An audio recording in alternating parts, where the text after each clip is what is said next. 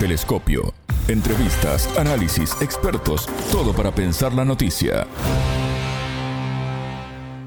Se cumplen 50 años del golpe de Estado en Chile.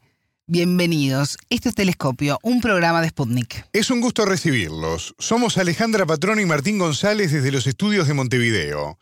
Y junto a la analista chilena Natalie Rojas Vilches, colaboradora del Centro de Estudios Latinoamericanos de Geopolítica e integrante de Nodo 21, analizaremos los efectos de la violencia desatada bajo el mandato de Augusto Pinochet que se extienden hasta el presente. En Telescopio te acercamos a los hechos más allá de las noticias.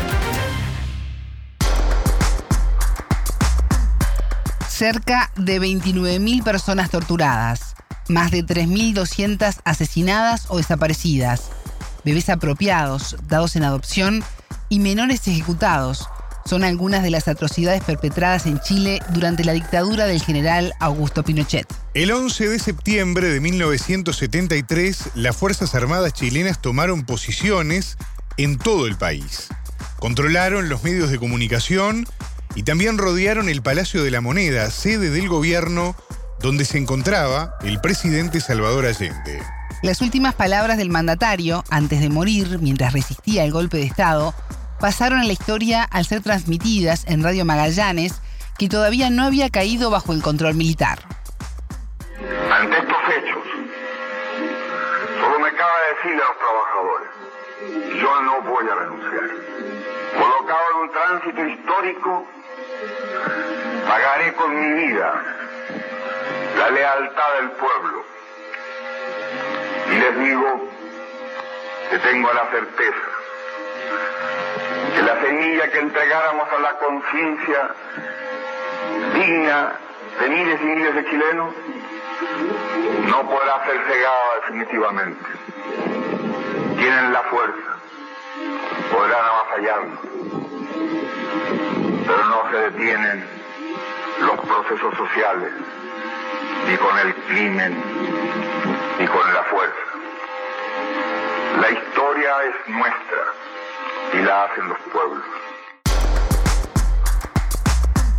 El golpe de Estado dio origen al establecimiento de una junta militar liderada por Augusto Pinochet que limitó la libertad de expresión, suprimió los partidos políticos y disolvió el Congreso en una dictadura que se extendió por 17 años, hasta el año 1990. La entrevistada. Para profundizar en este tema, ya tenemos en línea a la analista chilena Natalie Rojas Vilches. Ella es colaboradora del Centro de Estudios Latinoamericanos de Geopolítica e integrante de Nodo 21. Natalie, bienvenida a Telescopio. ¿Cómo estás? Es un gusto recibirte. Hola, muchas gracias por, por la invitación del día de hoy. Bueno, ¿cómo vive Chile estas horas previas al aniversario del 50 aniversario del golpe de Estado en, en tu país? Hay muchos actos. ¿Y qué significa para Chile esta fecha?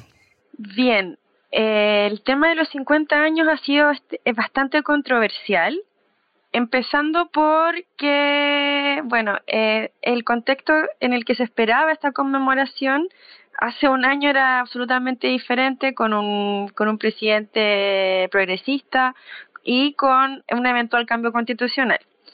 Sin embargo, eh, a nivel contextual, hemos visto cómo la, la derecha ha intentado instalar un constante negacionismo en torno a lo que significó el golpe como interrupción a la democracia. Y por otro lado, vemos, eh, vimos un esfuerzo colectivo de la sociedad civil, de las organizaciones de derechos humanos y de los partidos también, que se sumaron a una articulación llamada Comité Iniciativa 50 años, por mantener y reivindicar no solo lo que eh, no solo el legado de Allende y lo que fue la unidad popular, sino que el mantenimiento de que la democracia solo se soluciona con más democracia, nunca con menos, y que en ningún caso un golpe de Estado es una solución para drenar problemas institucionales. Entonces, eso por un lado, y el significado para Chile es bastante importante, o sea, eh, han pasado 50 años y al menos las señales que ha dado el gobierno la semana pasada fue eh, el lanzamiento del plan de verdad y justicia que lo que busca es, que lo que busca en el fondo es darle más herramientas al, al, Poder Judicial para esclarecer trayectorias de quienes fueron víctimas de la desaparición forzada por agentes del Estado. Entonces, han habido esfuerzos desde, desde muchos sectores por darle el carácter de el carácter conmemorativo y la importancia que tiene justamente 50 años estar conmemorando una fecha que en el fondo aún tiene consecuencias para la sociedad chilena. Incluso en esto que venís relatando, que está sucediendo en estos momentos en, en Chile, quienes anunciaron que no van a participar del acto conmemorativo de, los 50 años, ¿no? Las alianzas opositoras de, de Chile Vamos, por ejemplo, ¿crees que están utilizando el negacionismo para desandar el camino de la memoria histórica? A ver, yo creo que sí, pero sin embargo ellos, en su, o sea, tanto la UDI como RN, tenían una apología al golpe de Estado en sus estatutos partidarios. O sea, ellos celebraban el, la fecha como la liberación nacional, etcétera, etcétera. Entonces, que ellos nunca han ido, ellos nunca han ido a ningún acto conmemorativo de, del 11 de septiembre que condene las violaciones de los derechos humanos, ¿ya? Para ellos tiene otra connotación. Obviamente ahora están utilizando este momento para instalar sus agendas cosa que a mí me parece gravísima porque hemos visto declaraciones en prensa diciendo que sin Allende no que, sin Allende no hay Pinochet poco, y, se han hecho muchas caricaturas al respecto como que sin judíos no hubiese habido Hitler no para entonces y en el fondo, ¿qué hacen con eso? Se basan o hacen apología de ciertos argumentos como de la del supuesto milagro económico que genera la dictadura, cosas que si uno ve datos concretos son falsos. O sea, el auge económico que, que tiene Chile es desde los 90 en adelante, cuando administra la, concertación de partidos por la democracia, y que justamente son también estos 30 años que también se han condenado porque, claro, hemos visto este milagro económico, pero a costa de, hay, de un empobrecimiento de las clases populares, acumulación del 1% más, más, más, más rico. Entonces, eh, la dictadura tuvo dos crisis económicas importantes. Entonces, Ahí están haciendo con este negacionismo una apología a una dictadura que en el fondo hizo desaparecer, asesinar y torturar a miles de chilenos y chilenas. Entonces, eh, desde nuestro sector se, se ve con bastante preocupación esto, pero el énfasis que han hecho los medios de comunicación en que, la, en que Chile Vamos no vaya al acto no es sorprendente porque vuelvo a reiterar, ellos nunca lo, ellos nunca se han sumado a estos actos, e incluso con estas eh, declaraciones negacionistas, ¿cierto? El mensaje que están dando es que ciertos cómplices civiles de la dictadura ¿ya? Eh, la señal que los mandan es que sí lo volverían a hacer, ¿ya? Es un poco el análisis. Sí, Natalia, hablabas de los datos concretos y es muy importante porque estos este, no son subjetivos, son hechos de la realidad. La Comisión de la Verdad y la Reconciliación de Chile estima que 28.459 personas fueron víctimas de la tortura y que 3.227 fueron asesinadas o desaparecidas. Hubo ejecuciones de niños, niñas, adolescentes. ¿Cómo se llegó a este grado de barbarie? Bueno, afortunadamente están saliendo a la luz una serie de datos. O sea, hay un libro que se llama Pinochet desclasificado del investigador eh, norteamericano Peter Conbrut. En, en, donde ahí se, se, se, trabaja con archivos del cómo el golpe fue planeado y orquestado antes de que asumiera Allende ya con ciertos hechos. Por ejemplo, el, general, el comandante en jefe del ejército, que era en ese momento el general Schneider, fue asesinado por órdenes de la CIA para un poco mandar la señal e impedir que Allende ya llegase al poder porque querían evitar que hubiese una, un satélite, otro satélite soviético en América Latina, porque ya Cuba había hecho su, su propia revolución. Y ese es solo uno, uno de los aspectos. También vemos después el tema que hubo cómplices civiles, que estos mismos documentos lo, lo, han, lo han develado, y cómo había ciertos agentes de la democracia cristiana, también, que es un partido que aún, está, que aún existe en Chile, que también fueron informantes de la CIA y que tuvieron, eh, eh, que tuvieron un rol activo en la construcción de lo que fue el gobierno militar. Por eso, por eso acá ya le llamamos cívico-militar, porque también hubo civiles que fueron incorporados al gobierno y después luego con los Chicago Boys, que son unos eh, jóvenes economistas de la Universidad Católica que se forman en lo que es el mercantilismo, ¿cierto? Con Milton Friedman directamente, y que son los encargados de instalar en Chile, a partir de los 80, es lo que el neoliberalismo. Entonces, en el fondo, ¿a, qué voy con todo este contexto? Es que, por ejemplo, el modelo económico chileno no podría haber sido en ningún caso instalado en democracia. Sin tortura, sin dictadura, no se podría haber hecho este, este cambio tan profundo y que no olvidemos que cuando en los 80 empieza el proceso de privatización, el año 82 fue el año de la crisis económica más grande que, se, que recuerde Chile en, el último tiempo, donde se cierra y se termina de, de atomizar todo lo que era la industria nacional ¿ya? Porque porque empieza la, empieza la oleada privatizadora, ¿ya? Y eso fue como un caldo cultivo porque generó mucho hambre y en los sectores populares se empiezan a reorganizar y empiezan las protestas y se empieza empieza el cuestionamiento al régimen, ¿ya? Habían habían pasado nueve años desde el golpe de Estado, la represión brutal, ya, o sea, la represión estaba tan instalada, habían hecho desaparecer gente y en el fondo ya eh, el miedo a hacer cosas, a salir, a denunciar, se estaba perdiendo eh, se estaba perdiendo, la gente empezó a salir a las calles, pero sin embargo la dictadura siguió reprimiendo igual porque necesitaban instalar su modelo económico. Y entonces la, la verdadera, e, esta, esta verdadera refundación de Chile, ¿cierto? Que también algunos teóricos le han llamado. El secretario de Estado estadounidense de la época, que era Henry Kissinger, llegó a reconocer años después que era eh, una prioridad para Estados Unidos que la economía chilena sufriera el mayor número de problemas posibles y que se contribuyó a ello. ¿Crees que Allende suponía una piedra en el zapato para los intereses de Washington, no solo para Chile, sino para el resto de América Latina? Absolutamente, yo creo que absolutamente, o sea, era un proyecto político donde por primera vez eh, muchas izquierdas eh, se articulaban y creyendo en una vía democrática, o sea, un experimento nunca antes visto. De hecho, Allende le llamaba la vía, la vía chilena al socialismo con empanadas y vino tinto, aludiendo a esos elementos identitarios de lo que es la cultura chilena. Y por supuesto, o sea, todo, todos estos documentos desclasificados que afortunadamente ahora se han traducido en la investigación de Conduct al español, están ahí a disposición de chilenas y chilenos y del mundo entero donde dice, de hecho hay una frase que, que, a mí me, que a mí me hace mucho ruido, es que dicen a la, a la economía chilena hay que hacerla chillar. Entonces, y está comprobado que, por ejemplo, hicieron una inyección económica importante al, al diario El Mercurio, que es un diario que sigue teniendo circulación nacional, para generar lo que ahora podríamos decir fake news, para tergiversarlo todo y no olvidemos que fue uno fue uno de los diarios que durante dictadura también maquilló cierto, cierto, ciertas atrocidades. Por ejemplo, Marta Ugarte, que era una militante del Partido Comunista, fue la primera, fue el primer cuerpo que el mar devuelve ya de todo lo que implicó la caravana de la muerte y que con helicópteros lanzaron los cuerpos al mar los ataban a rieles, ¿cierto? Para que estos se, para que estos se fueran a las profundidades del océano, pero sin embargo el mar la devolvió en la playa La Ballena, que queda en la región de Valparaíso. ¿A qué voy con esto? En el, en el cómo, ¿cierto? Todo esto fue absolutamente orquestado ¿ya? Y, el, y, las atrocidades que implican para lo que para la memoria histórica y el cómo, ¿cierto? Buscaban mostrarle al Chile y al chileno y chileno el que si, por ejemplo, con el bombardeo de la moneda, la moneda se bombardea con un arsenal de guerra. ¿Cuál es la necesidad de bombardear un palacio presidencial que donde dentro habían secretarias, personal de gobierno, máquinas de escribir?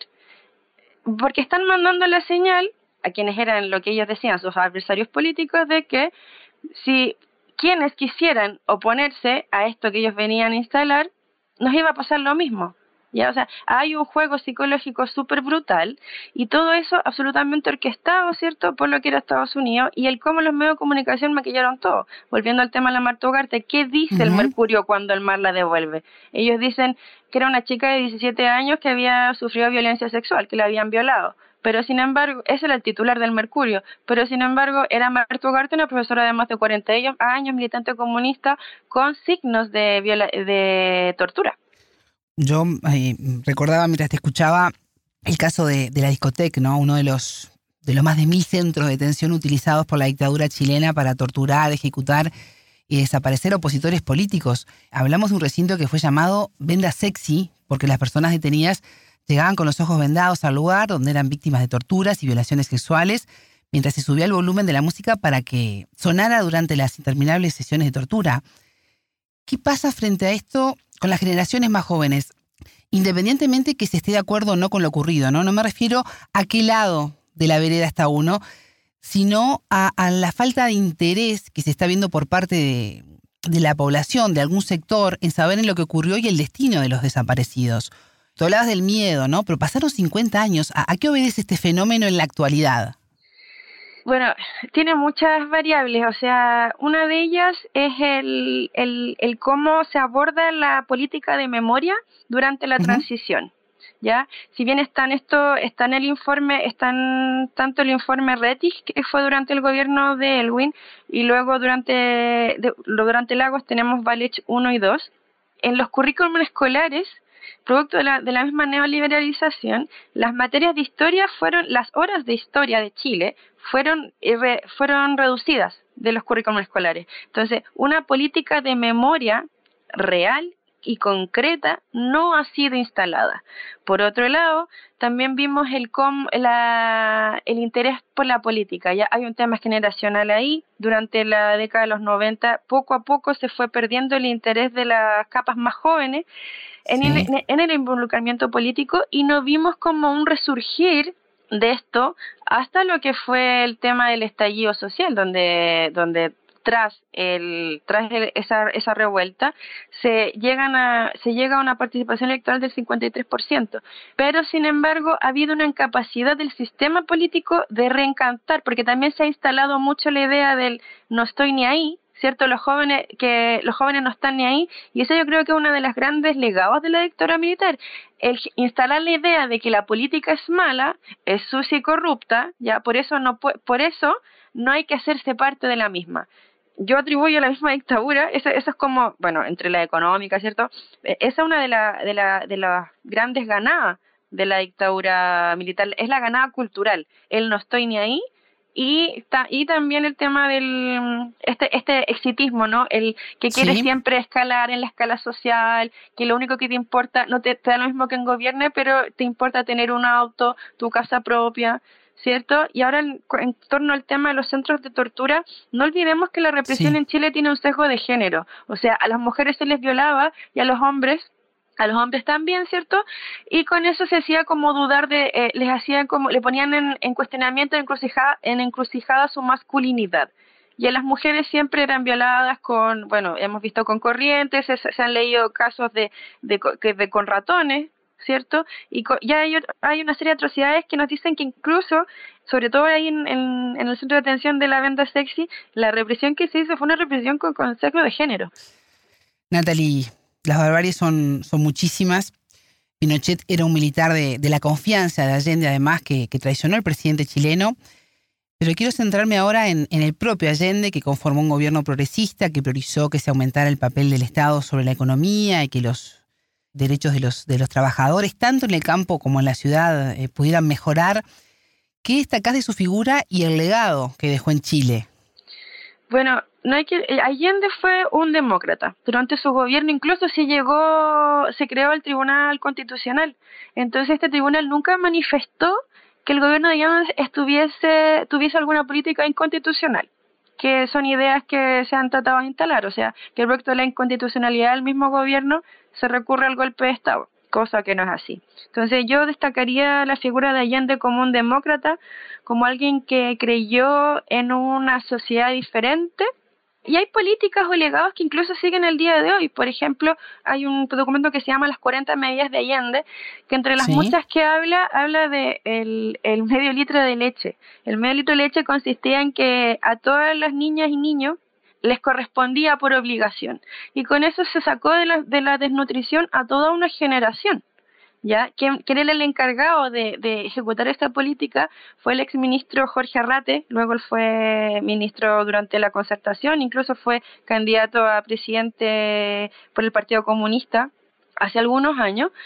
Entonces, él, él, también ha planteado innumerables veces la importancia de esta política y hay documentos porque hay ciertos expertos que dicen que gracias a esta política se acaba la desnutrición infantil en Chile e inspiró a otros países de América Latina también a poder instalarla. Entonces ahora tú, ahora quizás chileno chileno que no nos cuestionamos el que en los consultorios de salud te entreguen, por ejemplo, eh, esto como una medida gratuita, pero sin embargo es una política que impactó a toda una población y que sigue teniendo y que sigue teniendo una, un legado, ¿ya?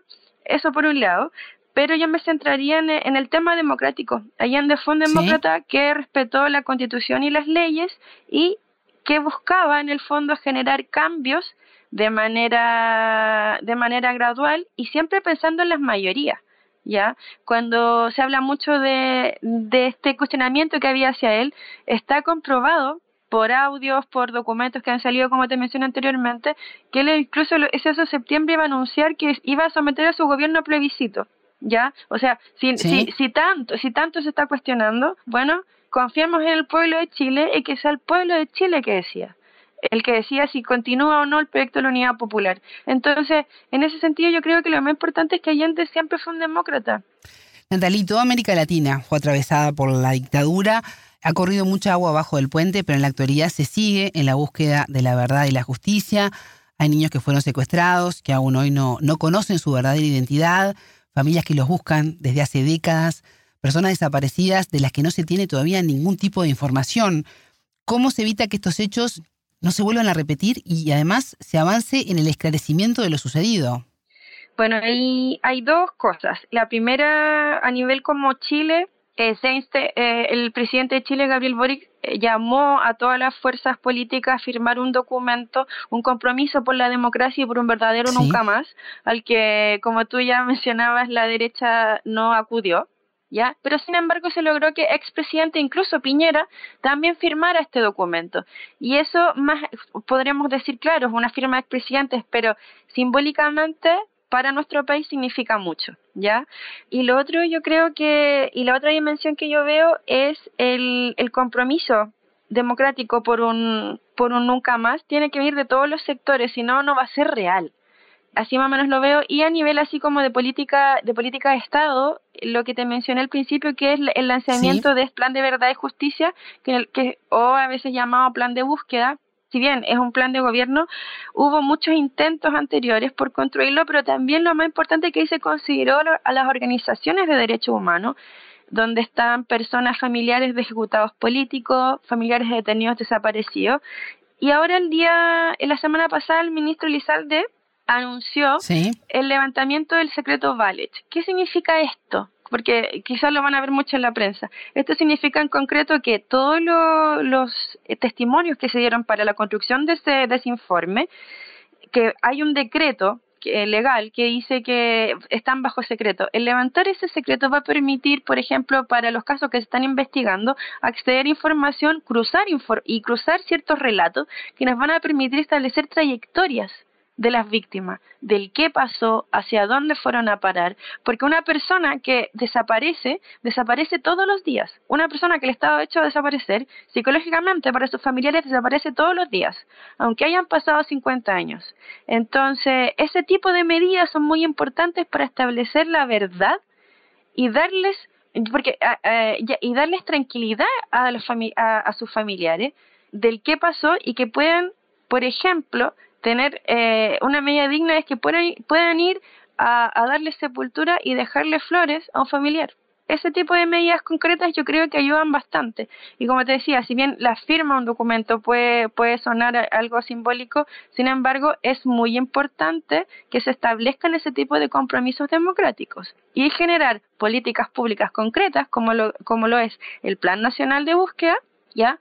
Para poder darle la certeza, la certeza jurídica a todas las personas que fueron víctimas de esto, porque hemos visto que ha habido intentos de reparación. Hay una serie de, de, de, de, por ejemplo, beneficios escolares. Hay una beca que se llama Beca Ballet, que significa que tu descendencia hasta cierta generación puede estudiar con gratuidad, ¿ya? Porque recordemos que además en Chile la educación pública es pagada y es muy cara producto de la, de la dictadura, de, lo, de los cambios que instaló la dictadura.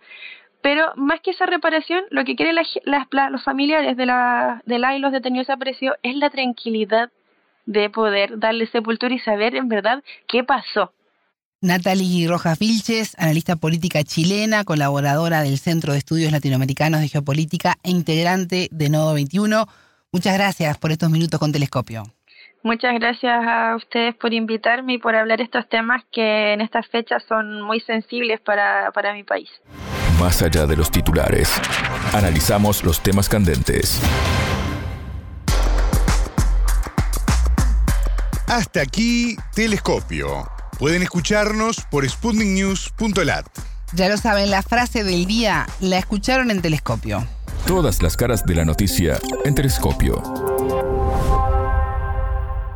La dictadura tuvo dos crisis económicas importantes, entonces están haciendo con este negacionismo una apología a una dictadura que en el fondo hizo desaparecer, asesinar y torturar a miles de chilenos y chilenas.